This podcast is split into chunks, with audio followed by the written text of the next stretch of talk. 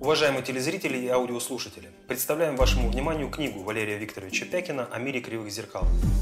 Данная книга – это постановка вопроса о необходимости для каждого человека видения вещей в их истинном свете, необходимости овладения методологией работы с информацией для того, чтобы человек не допустил манипулирования собой.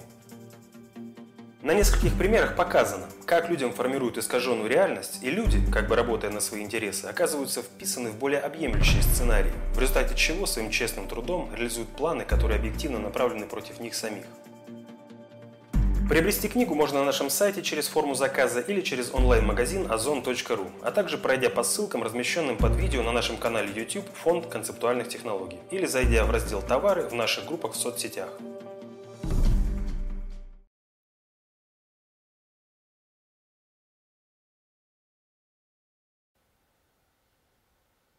Здравствуйте, Валерий Викторович. Здравствуйте.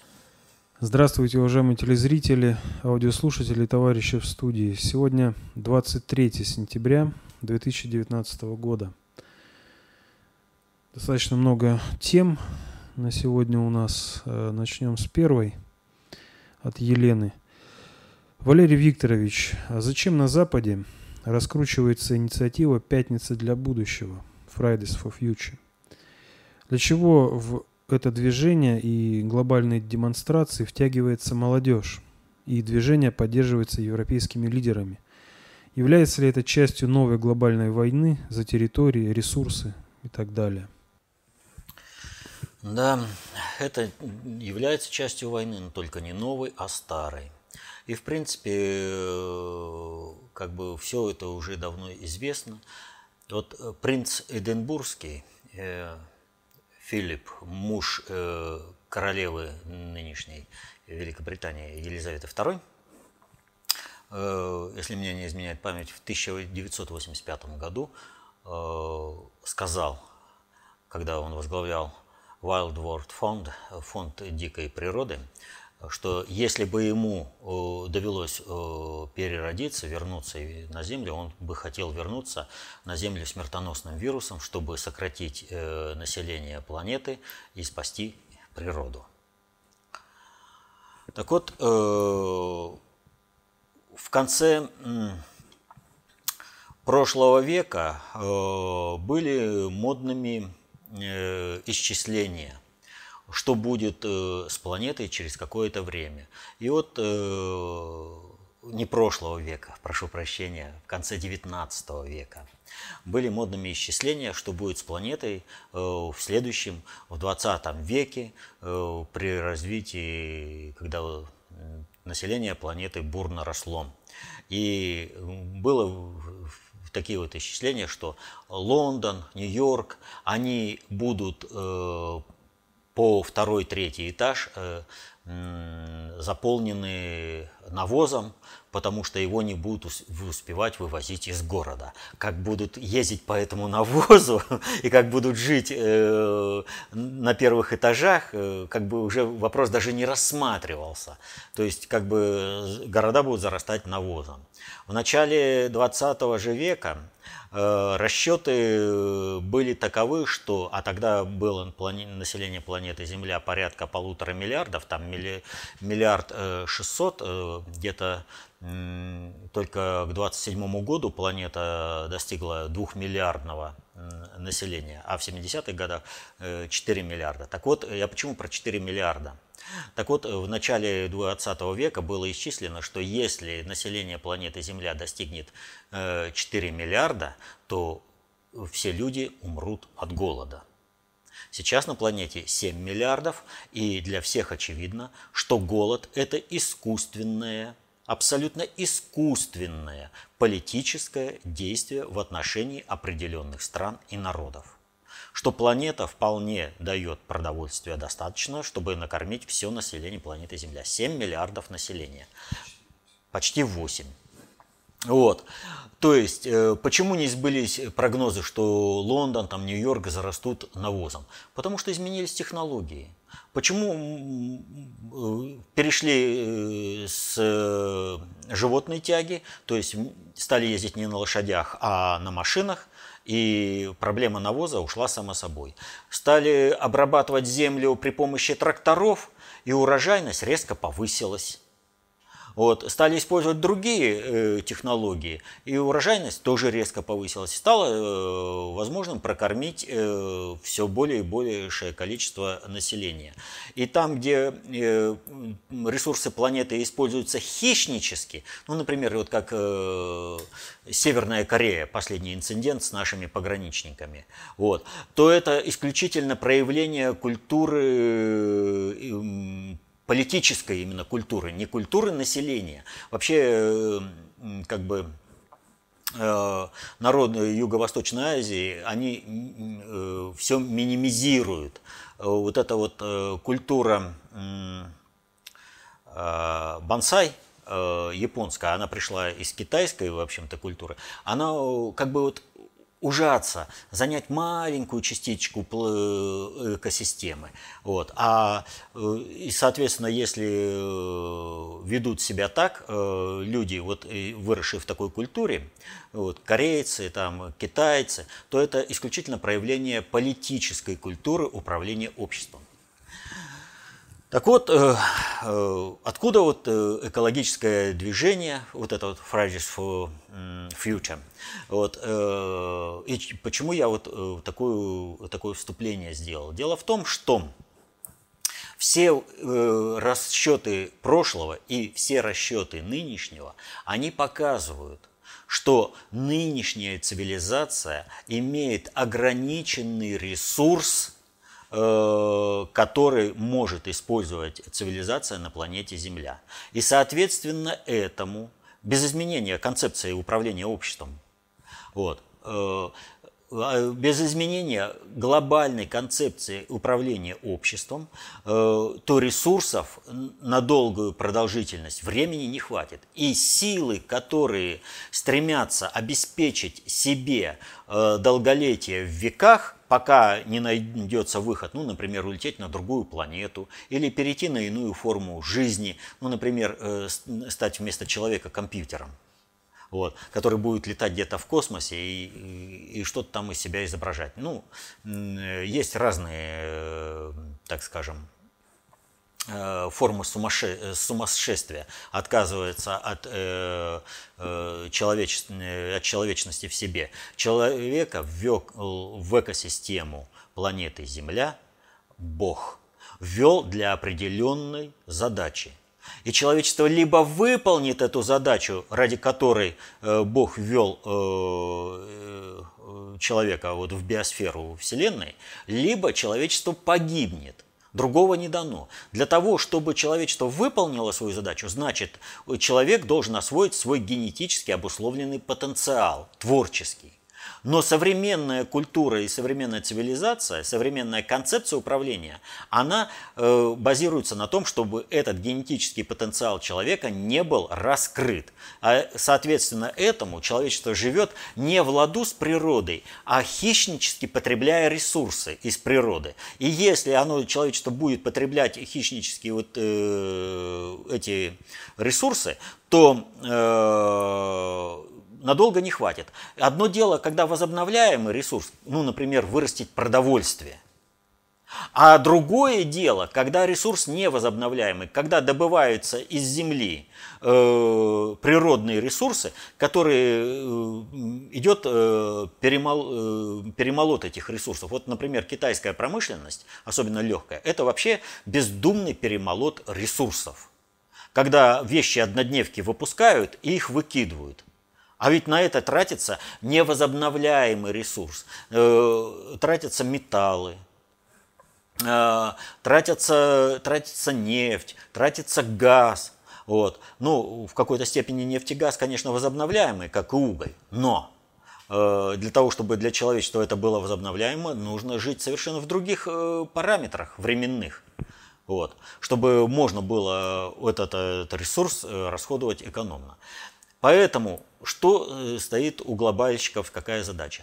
У за, задача у глобальщиков стоит одна и та же. Со, максимально сократить население планеты Земля и сократить э, потребление природных ресурсов. Именно поэтому э, в политику вводят детей, которые требуют отказаться от э, каких-либо угольных, нефтяных, э, газовых проектов, все перевести э, на стопроцентно возобновляемые ресурсы, вот, на возобновляемую энергию, вот, и э, при этом э, переформатировать жизнь. Ну, что, в принципе, это и вытекает из первых двух требований все бы хорошо было, да? Но кто против э, возобновляемых ресурсов, экологически чистых? Никто. Но в каком состоянии сейчас эти проекты?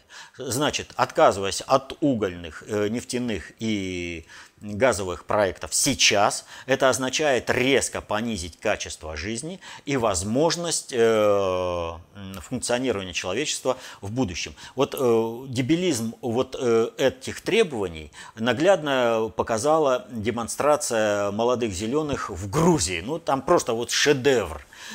Они, значит, вышли с требованиями. Значит, э, ГЭС не строить, развивать общественный транспорт на основе троллейбусов, которые нужно вернуть в город. Ну, я понимаю, что у современной молодежи э, большей частью соображение такое, что э, молоко и хлеб – это из магазина, а электричество из э, розетки – воткнул в розетку, есть электричество, не воткнул, все, нет электричества. Но для более-менее осмысленного управления это же вообще тупик в никуда. То есть, если ты хочешь развивать э, электротранспорт, у тебя должен быть какой-то источник э, энергетики. Современная цивилизация предлагает всего лишь несколько э, вариантов э, добычи такой энергии. Это тепловые электростанции, это э, гидроэлектростанции, это атомные электростанции. ГЭС, безусловно, как и все другие, они э, для экологии, даже вот э, как бы чистая такая атомная энергетика, тем не менее, куда ядерные отходы девать, что как их перерабатывать и как обеспечить э, безопасность окружающего мира в случае какой-то аварии. Вот. ГЭС наносит, казалось бы, прямой ущерб да, экологии. Но отказались от нее. Но тогда какой другой вариант? Вы же и от угля отказываетесь, от нефти отказываетесь. То есть тепловые электростанции тоже строить не надо. Но на основе чего вы будете? Э, ведь э, возобновляемые экологически чистые источники питания до сих пор не разработаны.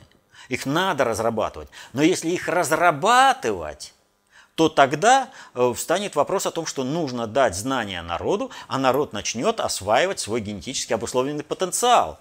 Но это, это не в концепции управления миром заложено. И поэтому что?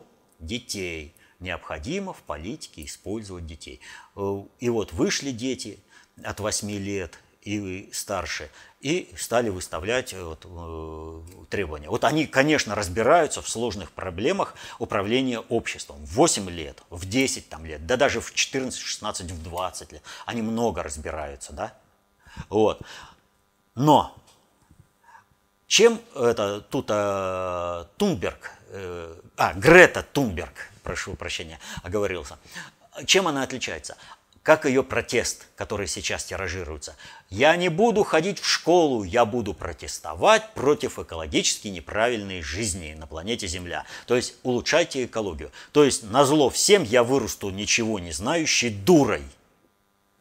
Вот какой процесс запускают.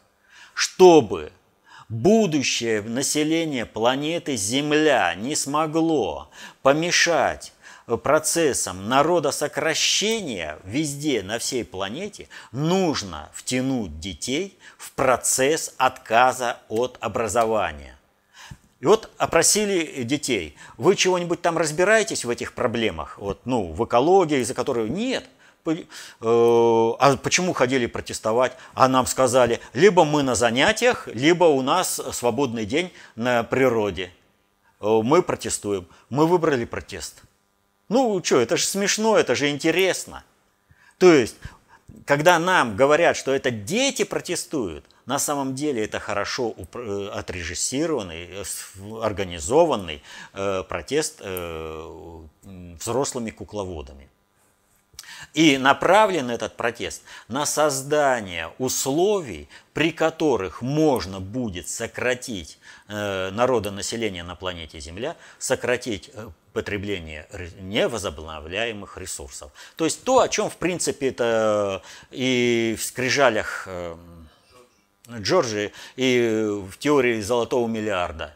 То есть должна быть часть населения, ну, будем говорить э, в рамках теории золотого миллиарда, поскольку он в данном случае по отношению даже к теории Джорджии более человеколюбивый. Все-таки оставляют миллиард э, как бы населения первого сорта, миллиард обслуживающего и э, миллиард вспомогательного. То есть э, обслуживающие это э, слуги-лакеи, рабочие на заводах, хоть они автоматизированные, но кто-то же должен обслуживать и машины, пока они сами себя не научились обслуживать. А потом, чтобы не воевать с машинами, всегда нужен человек. Вот. А миллиард, которых э, людей ходят стадами и восстанавливают экологию на планете Земля, э, пока вот эти вот первый золотой миллиард переезжает туда-сюда. Вот ровно в рамках этого проекта и запускается это экологическое движение э, Fridays for Future. Вот. Детей втягивают, чтобы они ни в коем случае не, не учились, а занимались бездумно. То есть на зло вам всем вырасту дураком, ничего не знающим и буду от вас, от всех зависеть. На зло вам всем. Да, на зло маме отморожу уши.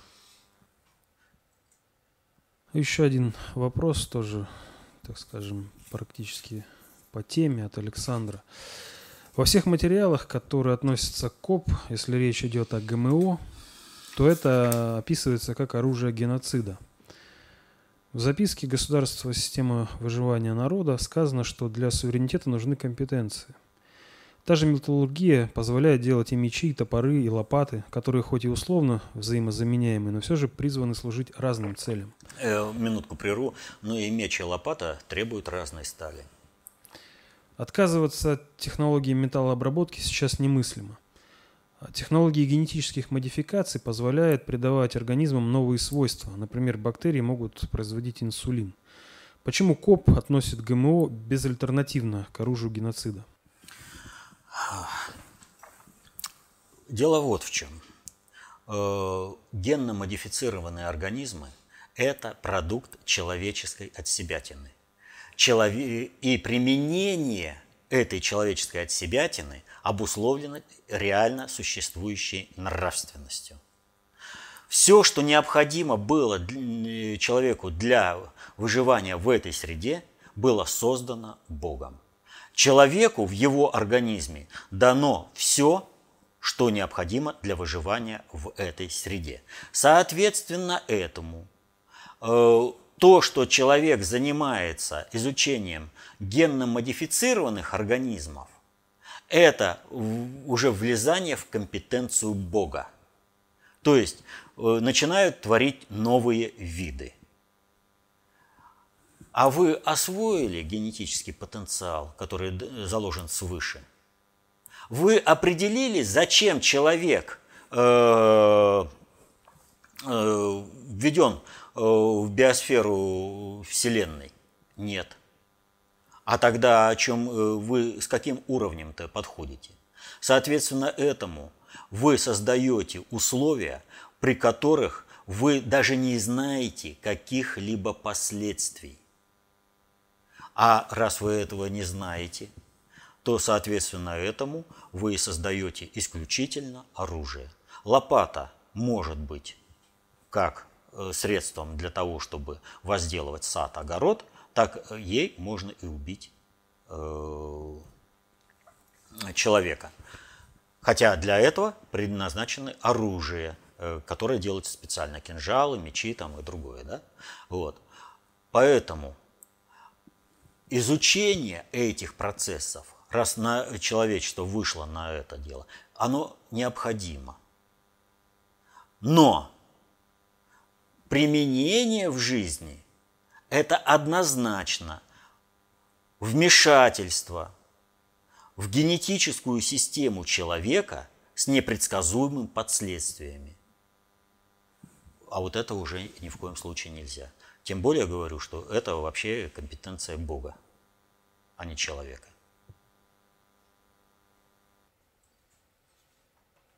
Следующий вопрос. Очень много пользователей прислали свои вопросы, посвященные этой теме. Зачитаю от Галины. Э, вас просят прокомментировать ситуацию с... Э, минутку, вот просто что хочу. Вопросы, которые пытаются решить через генно-модифицированные организмы, э, изменяются концепцией жизнеустройства. Нужно жить в соответствии с Божьими правилами, установленными на планете Земля, в соответствии с экосистемой. И тогда все будет нормально. Прошу прощения. Вас просят прокомментировать ситуацию с арестом и уже освобождением актера, начинающего Устинова. В данном случае в его защите задействована уже тяжелая артиллерия. В этом участвовали не только либеральная актерская тусовка, но и, например, Турчак, генеральный секретарь Единой России, генпрокуратура, которая ходатайствовала о пересмотре меры пресечения, и, собственно, его освободили. А, а самым неожиданным было высказывание о необоснованно жестком приговоре Устинову Золотова, командующего Росгвардией. Это очередная бомба под силовые структуры, а значит и под основы государственности. Так вот, что это? Повторение инцидента с Голуновым? Очередная ошибка правоохранительных органов, за которой последуют отставки? Или открытая подготовка Майдана на более высоком уровне? Э, практически все вместе. Дело в том, что вяло текущий Майдан продолжается. Не удалось с Голуновым, значит, нужно создать другой прецедент. И, соответственно, этому было, нужно было показать так, чтобы был полный правовой беспредел со стороны э, правоохранительных органов. Я не знаю, почему его арестовали. Мы знаем только сам процесс. Но к нему шла полиция. То есть была задача – мы же не знаем бэкграунда, мы не знаем прошлого, что произошло, почему отдан приказ, да? Но зато можно видеть, что корреспонденты, часть уже была на месте, другая сопровождала э, вот это полицейских, при этом, забежав вперед, они уже снимали Устинова. То есть они уже знали, что и как будет. То есть объект уже был известен. И э, применение силы по отношению к Устину в момент задержания, оно было явно избыточным. Но это, скорее всего, следствие приказа. А под выполнение этого приказа было подобрано определенный контингент людей, которые выполнят так приказ, как им был дан. То есть на каком основании они к нему пошли, э, зачем они это сделали. И вот все это давала ту самую хорошую картинку э, просто дискредитации, э, расчеловечивания сотрудников правоохранительных органов, чтобы показать, а вот помните этого блогера-то, которого взяли? А они вот как себя ведут. Что же тогда и говорить о них-то?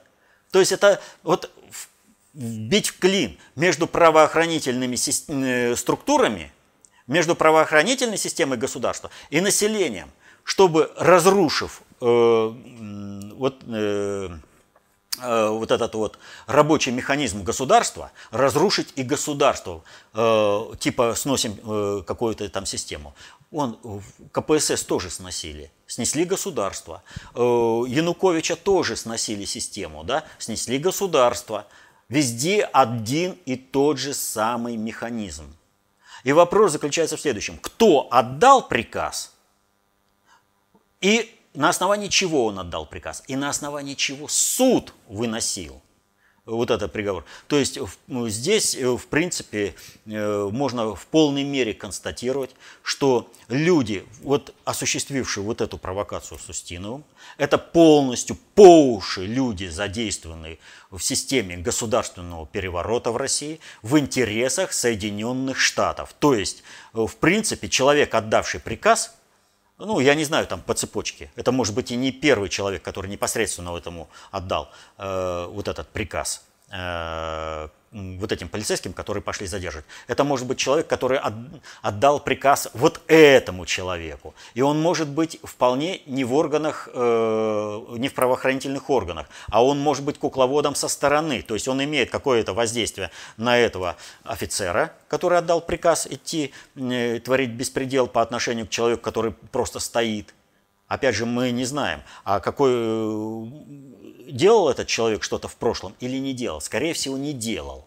Потому что нужна была показатель, нужна была акция, которая бы полностью дискредитировала правоохранительные органы. И они ее осуществили. Так вот, этот офицер, который отдал приказ, он мог выполнить э, приказ, например, напрямую поступивший из посольства Соединенных Штатов. Ну, на крючке он у них. Ему нужна провокация, он ее сделал, он отдал приказ такой. Поэтому ФСБ работать и работать там по этому поводу, как эта провокация была осуществлена. Вот. Ну, а как всегда, у нас разобрался суд? Нет. Сделали ровно то, что нужно всем антироссийским силам, антирусским силам, всем, кто хочет свернуть, э, совершить государственный переворот и развязать в стране гражданскую войну. Кстати, еще один вопрос. Как вы прокомментируете то, что 40 священников РПЦ написали письмо в защиту участников массовых беспорядков. В 1917 году церковь активно поддержала государственный переворот в виде февральской революции. Февральская революция э, к октябрю 17 года временное правительство страну раскатало просто по бревнышку. Вообще от страны ничего не оставалось. И только партия большевиков, офицеры главного Э, генерального штаба, главного разведывательного управления, главного артиллерийского управления, другие офицеры взяли на себя ответственность спасения страны и спасли страну. За что их сейчас и ненавидят, почему большевиков в хвост и в гриву. Когда, нужно понять простую вещь, когда такие люди, как, например, Жириновский, начинает э, лить потоки грязи на большевиков, он знает, что он клевещет на патриотов России. У него историческое образование. Политологи, они не могут не знать об этих простых вещах. Вот э, к этому вопросу, э, коротко, у нас наша последняя аналитическая записка «Большевизм. Естественная основа России». Там очень немного, и что называется, галопом по Европам, Э, на основе открытых источников информации. Причем, когда э, речь идет о том, чтобы показать, э, как реально происходило дело, мы старались использовать источники иммигрантские, людей, не принявших советскую власть. Чтобы, как они видели ситуацию и за что они воевали. Вот. Вот об этом идет вот речь. Так вот, церковь Э, в семнадцатом году с азартом кинулась играть в политические игры. Потом попы возглавляли кулацкие банды различные, которые воевали против России, СССР России, вот, не давая, мешая возрождению страны.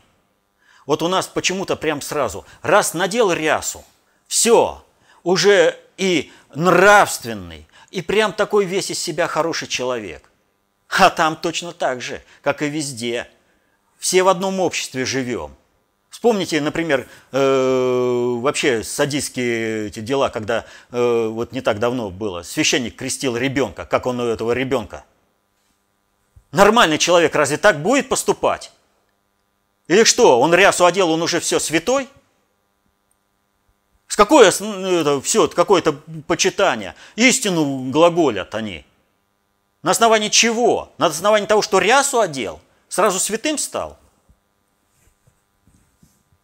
Никто не говорит, что среди священников есть достойные люди. Есть, но также и есть негодяи и мерзавцы. И вот эти негодяи и мерзавцы с удовольствием участвуют в политике. Они с удовольствием, как в 17 году, сразу же кинулись в водоворот революционный, а потом возглавляли банды, которые убивали всех, кто не согласен был. Вот смотрите, какая ситуация, чтобы было понятно по 17 году. В 17 году не было ни радио, ни телевидения, э, ничего.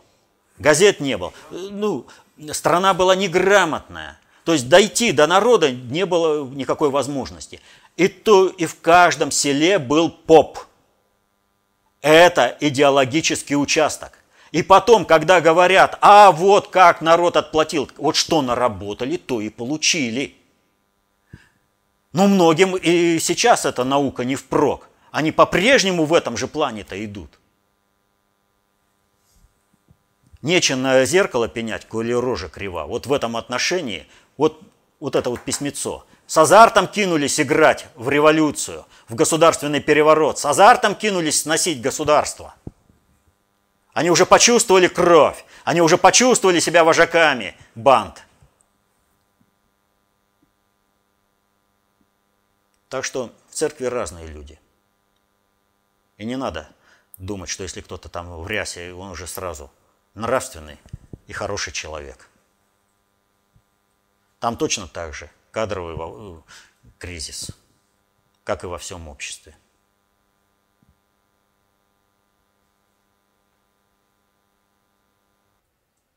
Э, следующий вопрос. Вас просят прокомментировать как заявляется, историческую встречу Лукашенко с зам госсекретаря США Хейлом. Да, это вообще... Вот давайте вот базовая основа. Президент страны, ваши вот ассоциации, ваши вот что? Это что-то такое большое, мощное, величественное. Правильно? Глава государства. Глава государства. Заместитель секретаря заместитель министра. Честь-то какая! Историческая! Глава государства встречается с каким-то десятым помощником какого-то клерка. Честь-то какая! Это вот к вопросу о государстве. У нас есть работа государства. Вот какое государство, такое и историческое. Вы представляете, историческое, приехал чиновник проездом из Петербурга – Помните э, это, Хлестакова? Вот. Проездом из Петербурга. Вот и приехал чиновник. Ведь надо же понимать простую вещь. В, в иерархии есть определенный список, э, по которому можно встречаться с людьми. То есть есть определенный ритуал, который подразумевает, э, что это Э, функционирования государства на определенном уровне. И вот глава государства, с кем он может встретиться? Он с равным главой государства. Второе, с кем он сможет встретиться? Он может с министром иностранных дел, потому что он посланник этого государства, официальный. С кем он еще может встретиться? Это советник главы государства. Это голубь, который прилетел с конкретным письмом. Вот когда встретился э, с Болтоном, Лукашенко, это нормально. От главы государства. Это нормально. А вот когда он встречается с каким-то там заместителем министра, и это для него честь, и это историческое событие, как это в белорусских э, изданиях стало э, именоваться. Ребят, вы о чем? Вы же сами говорите, что вы не государство. Вот он уровень. Это к вопросу о проектно-конструкторских государствах и их перспективах. И о чем Лукашенко поднимает вопрос? В первую очередь, то, что нужно американцам, чтобы они не потеряли управление на постсоветском пространстве. Надо, чтобы американцы решали вопрос по минскому формату. Э, Александр Егорович, если ты э, думаешь, что Минск безальтернативная площадка для встреч, ошибаешься.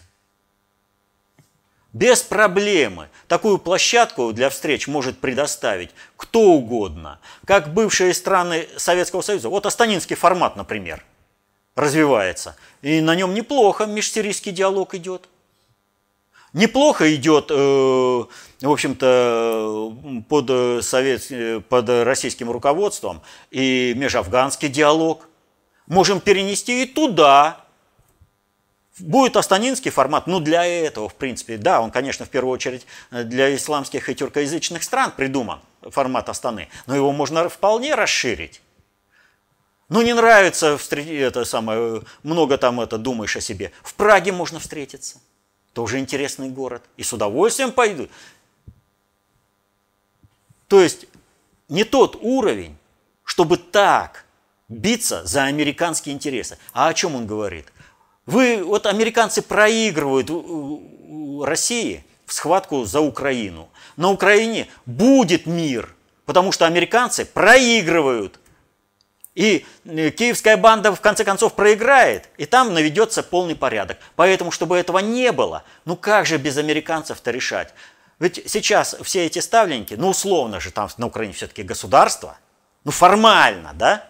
Вот. Значит, надо с каким-то там Зеленским, с Порошенко что-то вести, какие-то диалоги. А они проигрывают, они не могут поддержать э, функционирование государства. Это могут только поддержать те, кто реально осуществляет функционирование государственности на территории Украины, то есть Соединенные Штаты.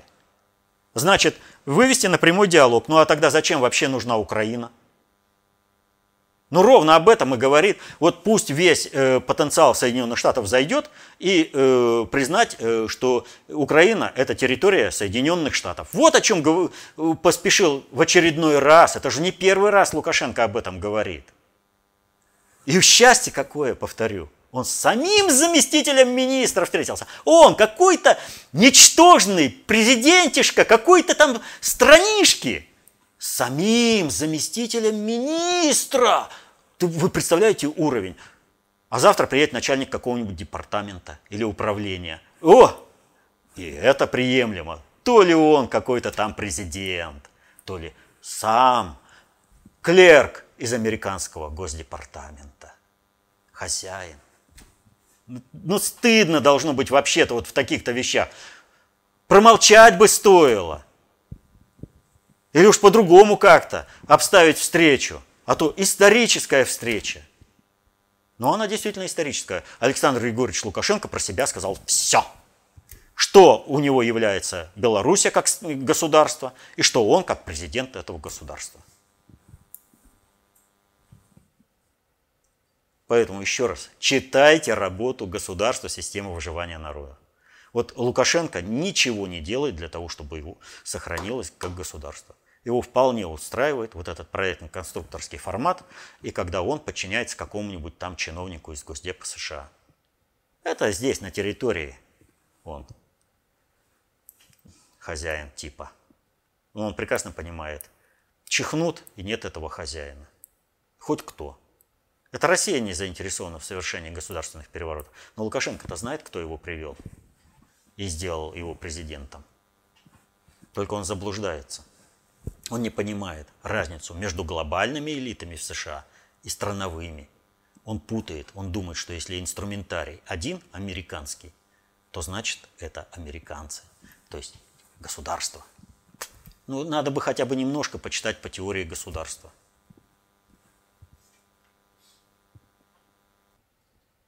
Следующий вопрос. Вас просит прокомментировать новость о том, что Трамп раскритиковал главу ФРС. Как же так? Ведь он ставленник глобальщиков, своих же, получается, ругает. Или у владельцев ФРС Но тоже между собой если терки? интересы дела требуют, то они могут на публике и подраться. А здесь ведь ситуация какая, повторю. ФРС – это механизм глобальной политики.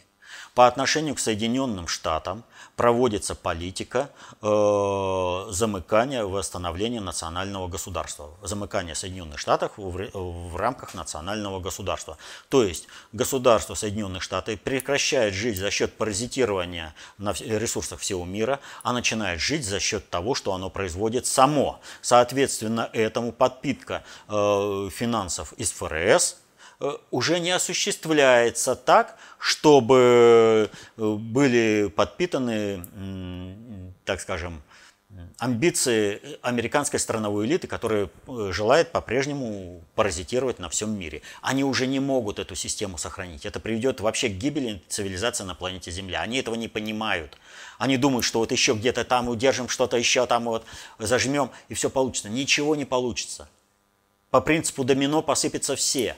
А глобальщики хотят э, провести Соединенные Штаты через э, внутреннее переформатирование, как это было проведено с Советским Союзом. Правда, на выходе они получили совсем не то, что хотели. Они хотели получить марксистское государство во главе с императором новой династии Александром э, I Лукашенко, но не получилось. Вот. Так что э, Соединенные Штаты в любом случае подлежат переформатированию с любым результатом, с любым. Я уже об этом неоднократно говорил. И, соответственно, этому э, надо же как-то толпе-то бездумной объяснять, откуда проблемы. Вот и, пожалуйста, конфликт с ФРС, деньги не даете. Мы поэтому не можем это за вас то решить, вот это решить. Ну и это вывод из-под удара самого Трампа для решения глобальных задач для Соединенных Штатов.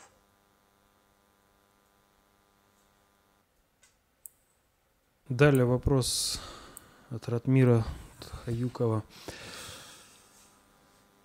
Э, здравствуйте, Валерий Викторович. Меня зовут Ислам. Я из Кабардино-Балкарии. У меня вопрос связан с двумя крыльями ГП. С чем связано их разделение?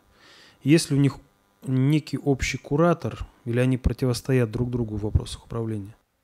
Ни в коем случае они не противостоят друг другу в вопросах управления.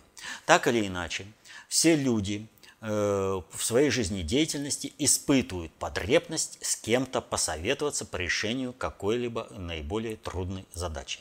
Соответственно, этому э, и был реализован тандемный принцип управления глобальными процессами у глобального предиктора. Когда есть одна группа людей, которая разрабатывает и имеет свое видение как должно продвигаться управление миром. И есть другая группа, и между ними идет творческий конкурс. И то, что многие воспринимают как война, потому что это подчас происходит и в режиме реальной войны. Реальной войны происходит. Вот. Потому что на стороне одних стоит одна э, часть глобального предиктора, на стороне э, другие, другая часть глобального предиктора. Ну вот, например, прежде чем развязать э, Первую мировую войну, а реально нужно говорить о мировой войне 20 века, проведенной в два этапа, глобальщики провели натурный эксперимент в лице англо-бурской войны причем двух англобурских войн.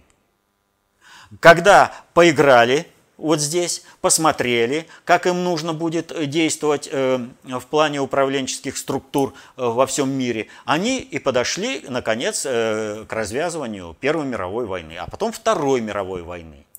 Но вот вы представляете, что значит для э, буров, э, белого населения, потомков голландцев, э, в это, Э, вот эта вот война, на них просто отрабатывался эксперимент. Это творческий конкурс, кто как лучше э, решит задачу. И нет никакой войны между Ротшильдами и Рокфеллерами. Это предложение э, решения одной и той же задачи разными способами. У них нет конфликта между собой. Для них потери каких-то там денег ничего вообще не значит. Они владельцы кредитно-финансовой системы. И из этого э, монополизма для них вообще деньги не имеют никакого значения. Деньги для них то, что является по сути деньги. Деньги – это предельно обобщенная информация о продуктообмене. Они контролируют продуктообмен. За счет э, манипулирования деньгами они осуществляют э, где-то кризис, чего-то дефицит не хватает, где-то чего-то переизбыток. Они могут любую страну опустить и любую страну поднять. И для них потери, э, когда нужно увлечь кого-то в какую-то сторону, и они при этом, ну, скажем, Ротшильды потеряли какие-то деньги, э, Рокфеллеры какое что-то выиграли. Или наоборот, Рокфеллеры что-то потеряли, а Ротшильды выиграли. Это условно, потому что уже сейчас вот эта фишка, ну, долго против этого пришлось бороться, я много об этом говорил, про войну Ротшильдов и Рокфеллеров, очень э, это, подробно на э, многих вещах, пока, наконец, вот эта дурь не затихла о том, что есть какая-то война Ротшильдов и Рокфеллеров. Ничего подобного. Есть э, тандемный принцип управления. Есть э, два игрока. И они между ними есть творческий конкурс, когда они предлагают для решения одной и той же проблемы разные способы. И э, здесь такое, так, ну давай сейчас попробуем вот так. А давай попробуем вот так. Так, а здесь разные силы участвуют. Значит, ты играешь за этих, я играю за этих, а там посмотрим вот так вот. Они между собой полный консенсус, какой результат должен быть, у них есть. Они понимают, к чему они должны привести тех игроков, которыми они управляют. Это вот сели два товарища и обсудили, как им решить эту задачу. Ну вот, Э, какой вот такой пример, такой бытовой дать? Во, э, про различную организованную преступность много фильмов поснимали. Э, когда э, одна и та же группировка играет в разные игры. Казалось бы, э, они противостоят между собой, но в конце концов выходят на одного и того же руководителя. Так вот, здесь одна референтная группа, просто принцип управления тандемный. Для того, чтобы не было у тебя иллюзии того, что ты все в вопросе понял, э, для тебя должен быть второй твой собеседник, который покажет недостатки предлагаемого тобой способа управления. И вот поэтому они, это беседа как бы между ними, это творческий конкурс. Другое дело, что для них, э, вернее, для всего населения планеты Земля, это оказывается реальными экономическими кризисами, реальными войнами, бедствиями и прочими, разрушениями государств.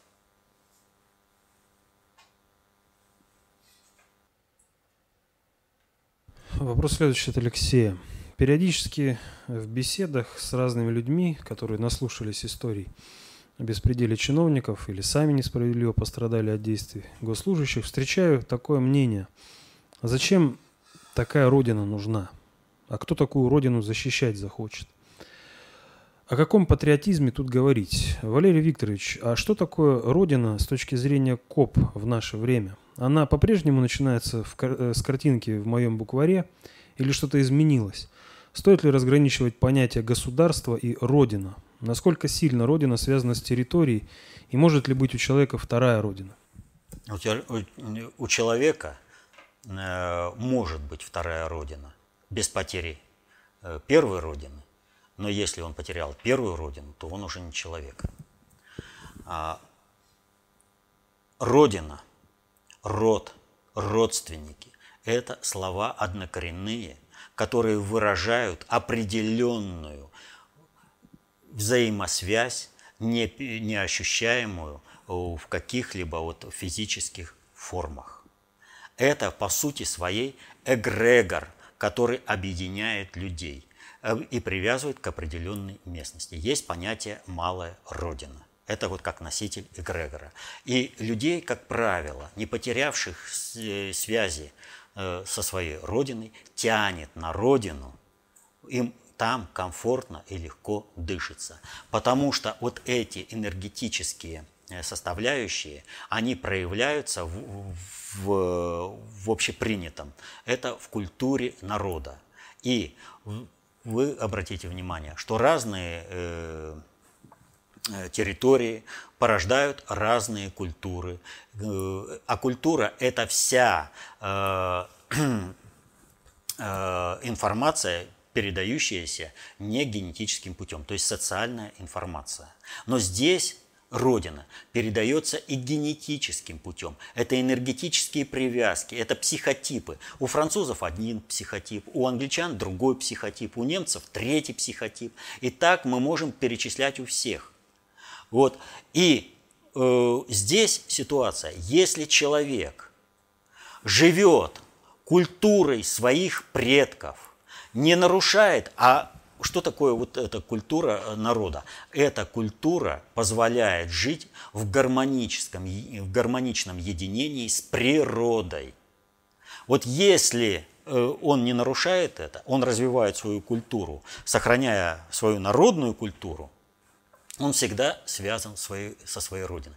И такой человек никогда не спутает государство, родину и какого-то чиновника, бюрократа. Он будет бороться за свою родину, чтобы здесь было хорошо, комфортно, где жили его предки и где предстоит жить его детям в своей народной, реальной, культурной среде. Он будет бороться за то, чтобы вот эта бюрократия не наносила ущерба его родине, его роду, его родственникам. И за колбасой здесь не надо гнаться. Родину не за колбасу защищают. Если кто-то считает, что зачем такую родину защищать, он променял родину на колбасу. Он лишился своего человеческого достоинства. Пусть уезжает легче дышать будет.